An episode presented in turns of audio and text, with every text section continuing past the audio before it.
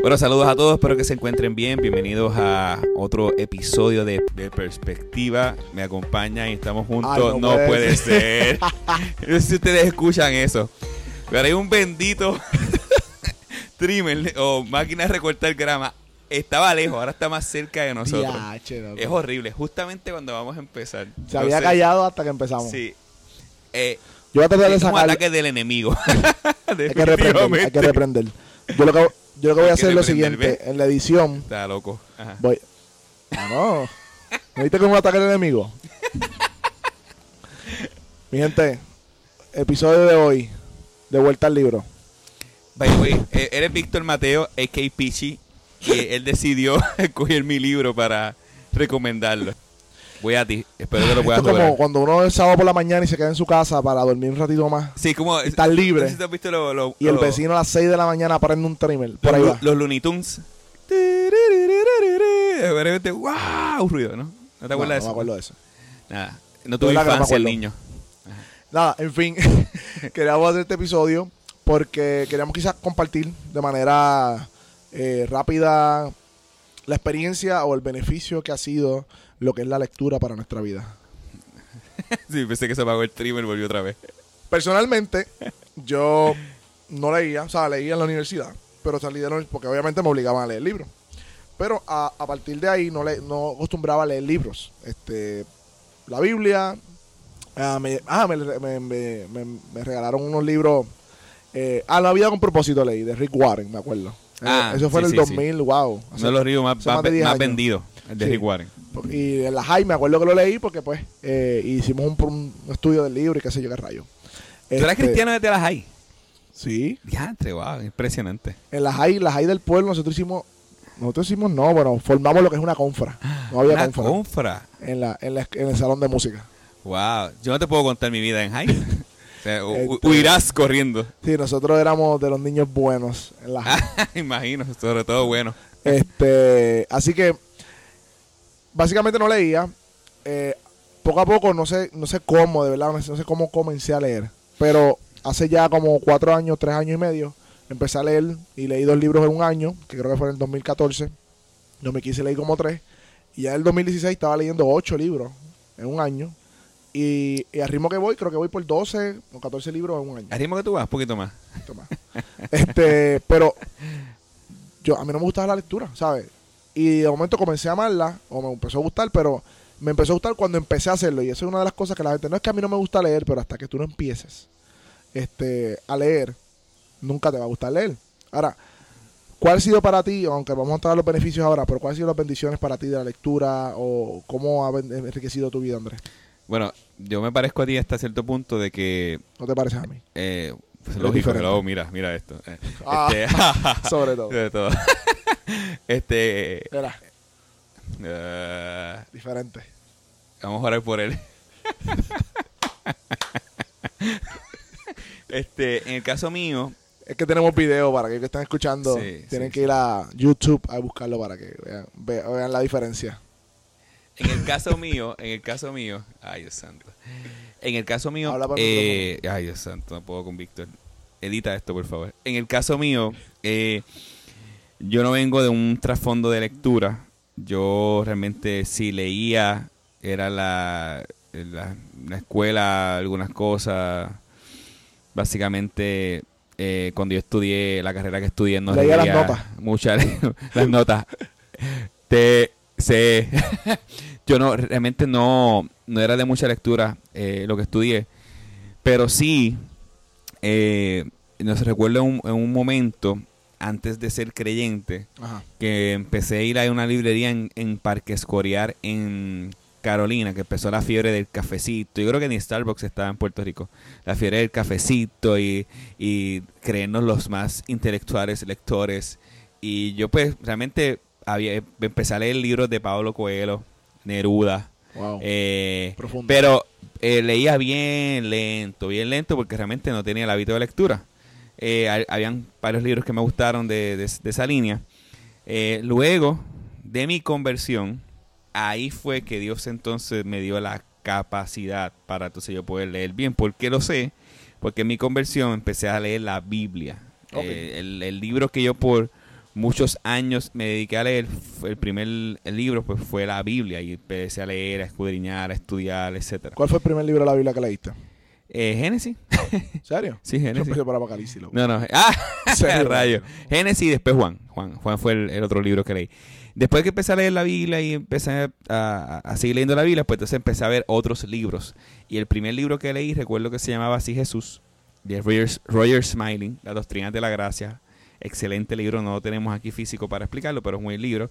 Y el beneficio para mi vida realmente es que he podido depender de más de lo de la lectura que de lo que vemos en, en una televisión, entre otras cosas, y, y por lo menos puedo comp- eh, la comprensión de lo que diferentes temas en mi vida, digamos, por ejemplo, temas teológicos, temas de soteriología, temas de diferentes ámbitos, he podido por lo menos enriquecerme porque he tenido la oportunidad de poder leer. Si no hubiera, si no tengo la capacidad de leer, pues no voy a poder enriquecerme de otros eh, pastores, líderes o personas que han podido este, leer.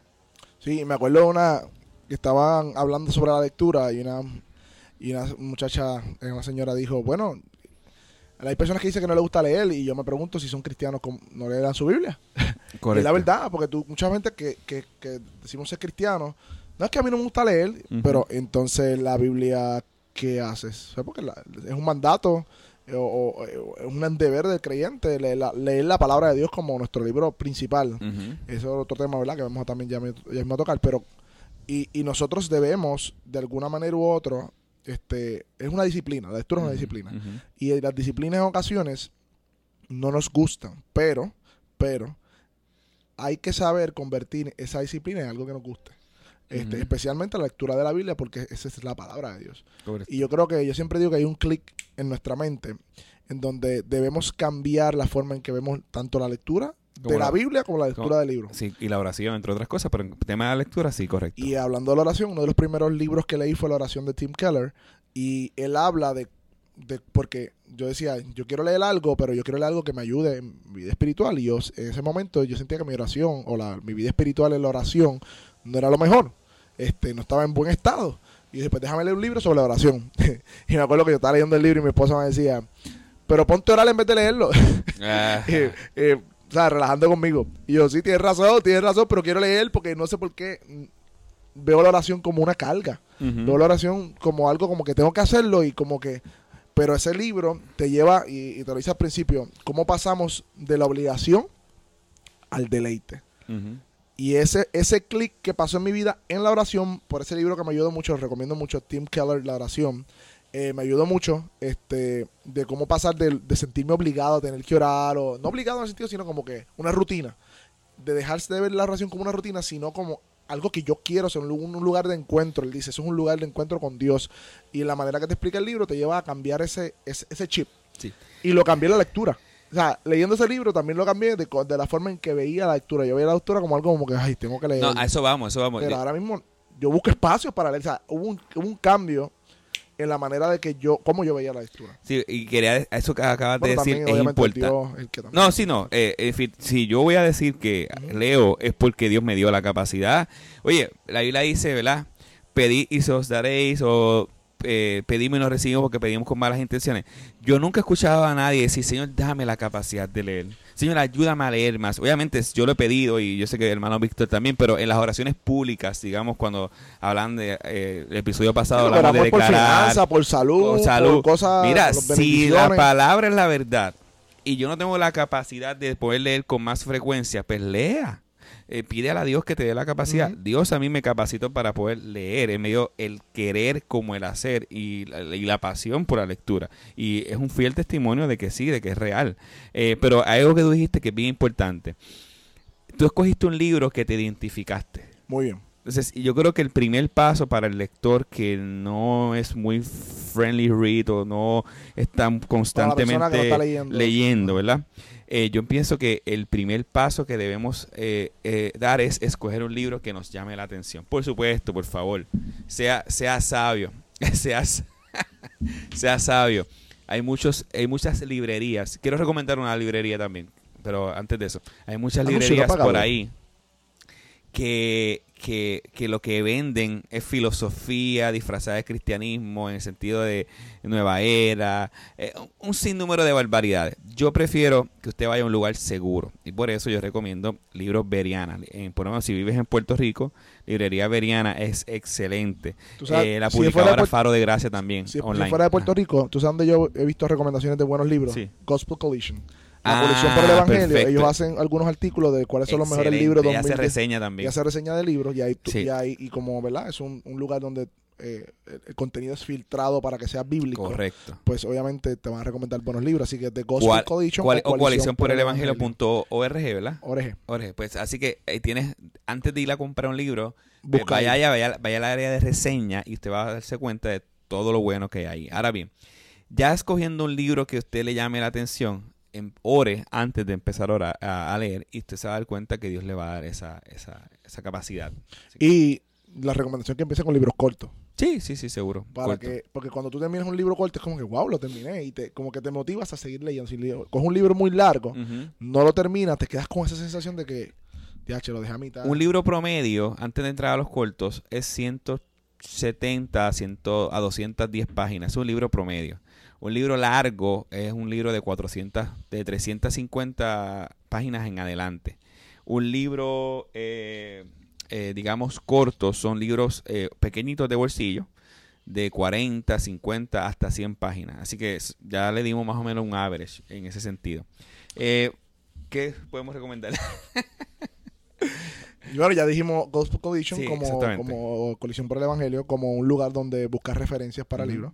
Eh, yo recomendaría, yo creo que El Progreso del Peregrino, Sí. un libro muy recomendado para creyentes. Yo sé que es un, eh, porque trabaja la ficción, ¿no? O que es un, es un ficción, pero, pero es un libro que Es habla, como parábola, es como, eso tiene otro nombre, pero sí, es, es un libro que, que habla de eso mismo, el progreso de un creyente eh, en Arroyo de Habichuela.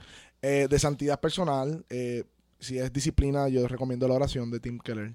Si es eh, en cuanto a carácter, eh, el Uf, montón. Siervos, Siervos para su gloria. Siervos para su gloria. Eh, eh, Integridad y sabiduría de Miguel Núñez también, muy bueno, va directo al corazón. La santidad de Dios creo que también lo trabaja. sí, Alcis Este, Prol. Santidad de Dios de Alcis Prol. ¿Cuál más?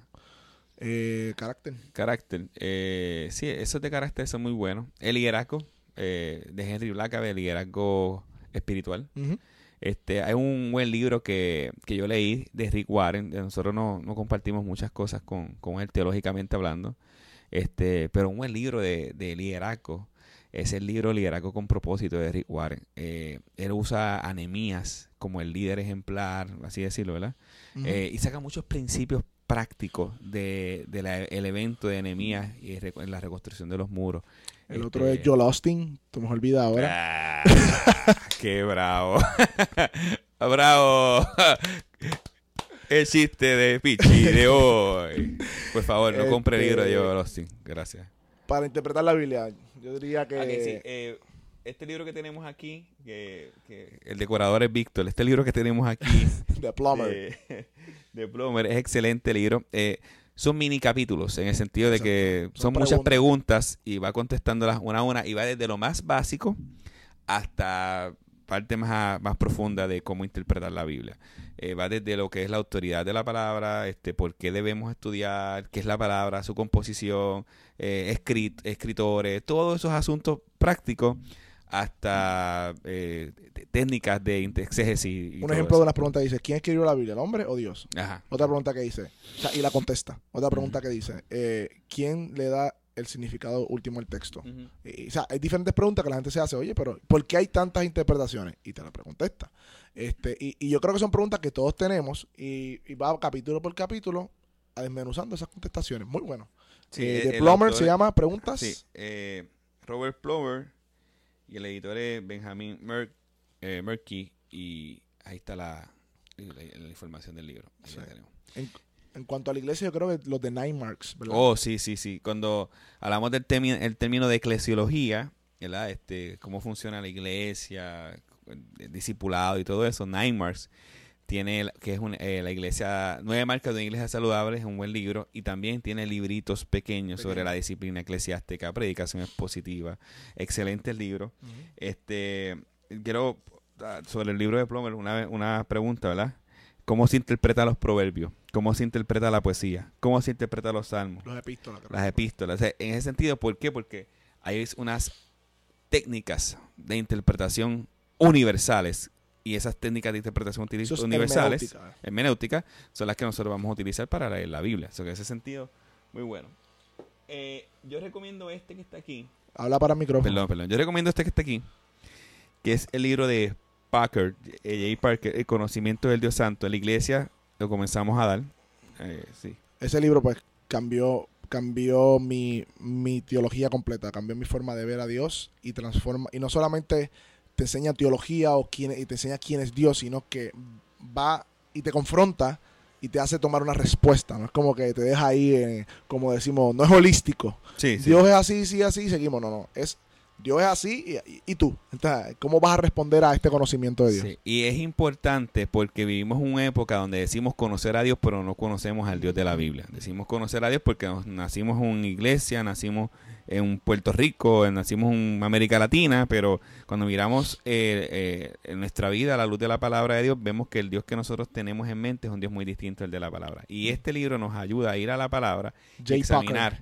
Eso. eh, es un libro, no es, es un poquito más grande del promedio. eh, son 300, eh, 318, 20 páginas. eh, pero son las ah, una de las mejores 300 páginas que usted va a leer en su vida. ¿Por qué?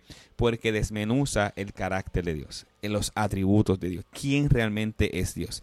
Y él lo pone de un- en un lenguaje sencillo. eh, yo para mí no es un lenguaje muy, muy este, complicado, pero a la misma vez eh, desmenuza No es eh, la tan grandeza de Dios. porque no es de época. Bueno, o sea, no es de nuestra época. O sea, es un pero lenguaje un tampoco es una más... época tan No vieja. es porque- académico, no es un lenguaje académico, pero es un lenguaje Eh, Es in between. Es como, ajá, es como. entre Reina Valera y Nueva Traducción. Por ahí va. Hay, hay un largo trecho ahí. pero, pero sí, este, es un lenguaje un poquito eh, eh, sencillo en el sentido de que no tiene muchas palabras de domingo. Pero, por ejemplo, eh, nosotros estamos dando esto los miércoles en la iglesia. eh, ya Iglesia Bíblica Iglesia Metro, Bíblica Metro, estamos dando esto en la iglesia. Carolina, Porque Puerto tiene que ver con nuestra visión. eh, conocer, a las vi- 7 de la noche. Domingos a las 11 de la mañana.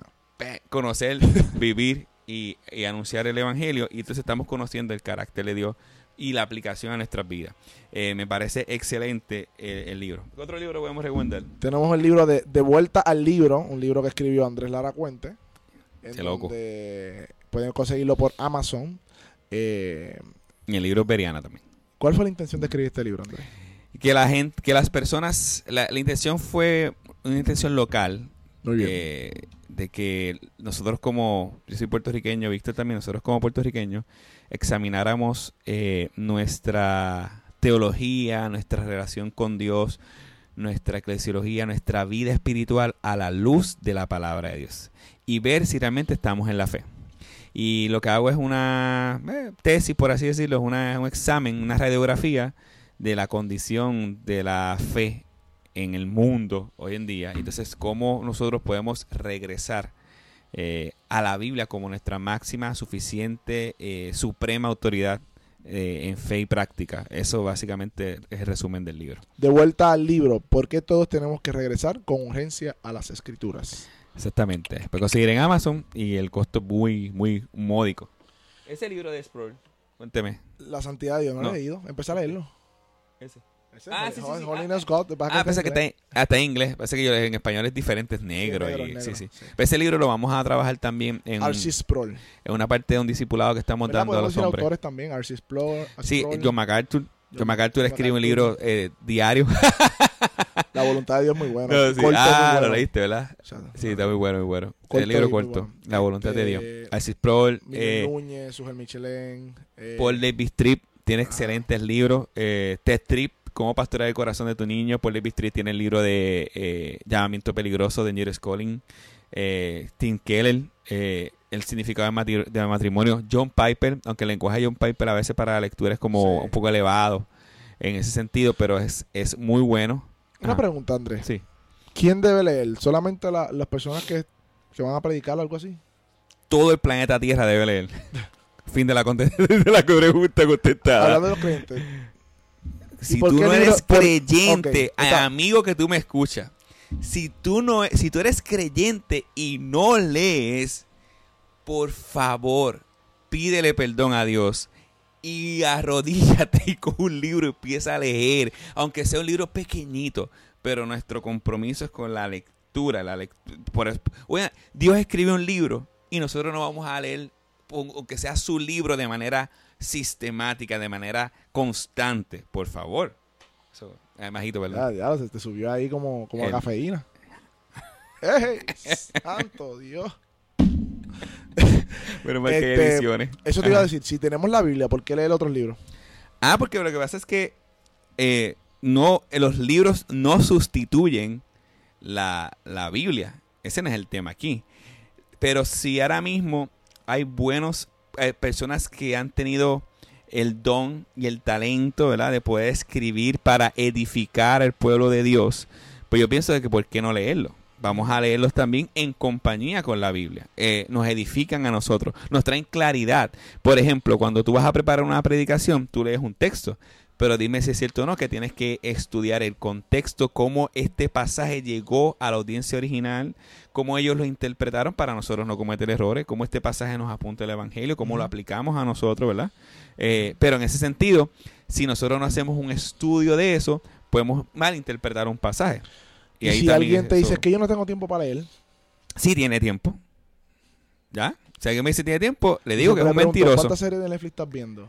Seguro. ¿Tú tienes Ahí vamos. ¿Cuántos posts de Facebook tú lees? Dame tu teléfono, déjame examinar cuántas horas estás en YouTube. Ajá.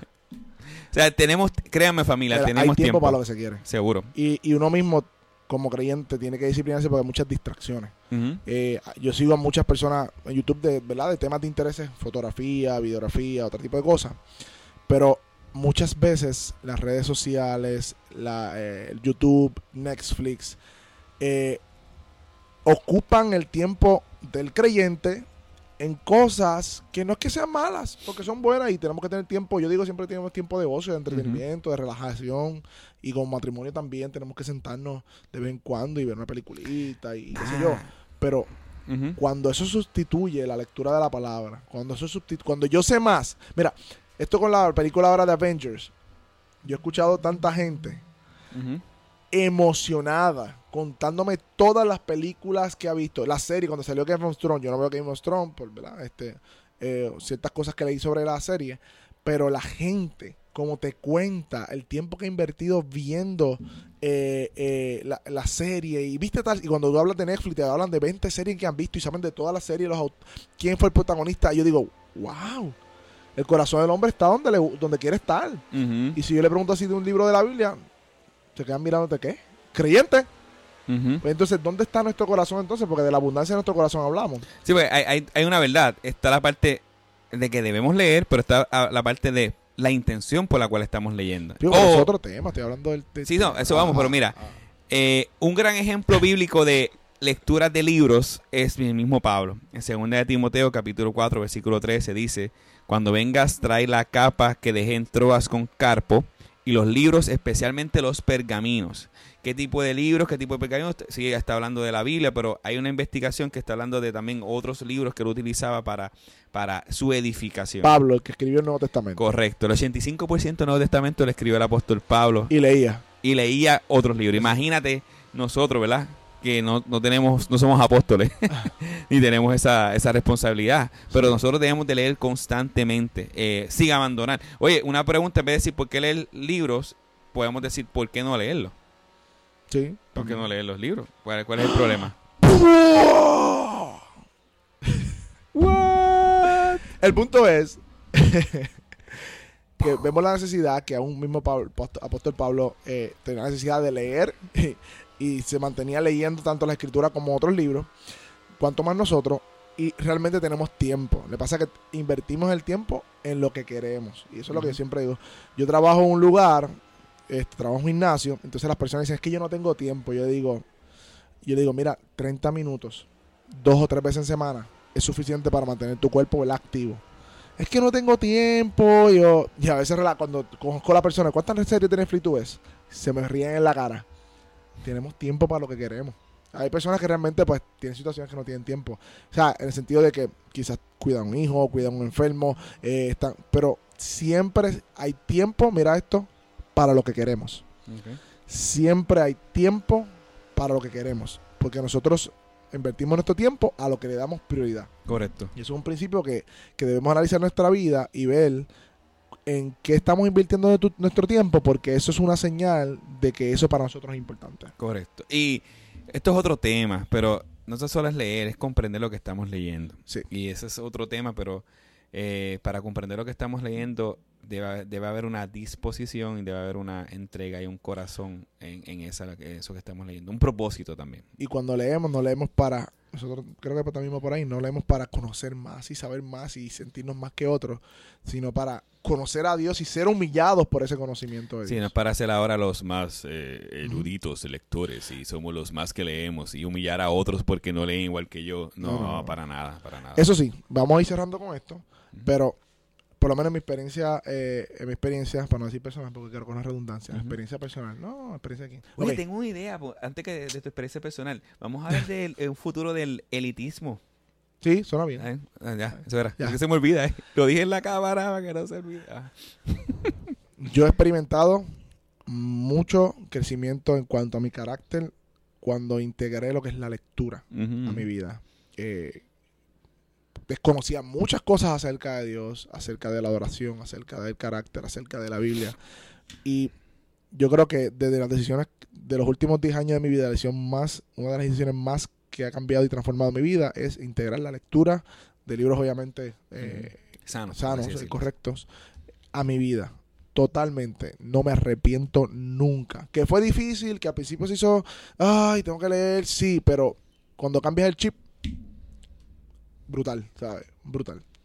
Nada, de verdad, te estás perdiendo de un montón. Si tú eres creyente y no estás leyendo, te estás perdiendo de mucho, y mucho, y mucho, que puede ser de bien para tu alma, para tu relación con Dios y para, ¿verdad? Para, para bendición de otros. Y si eres predicador y eres, y eres maestro, eh, esto No, va por, no es- por el doble. Sí, sí. Eso por cuatro, por quinto Si eres predicador y no lees, bájate del púlpito con amor y cariño. De verdad. Este, nada, yo creo que eso. Sorry.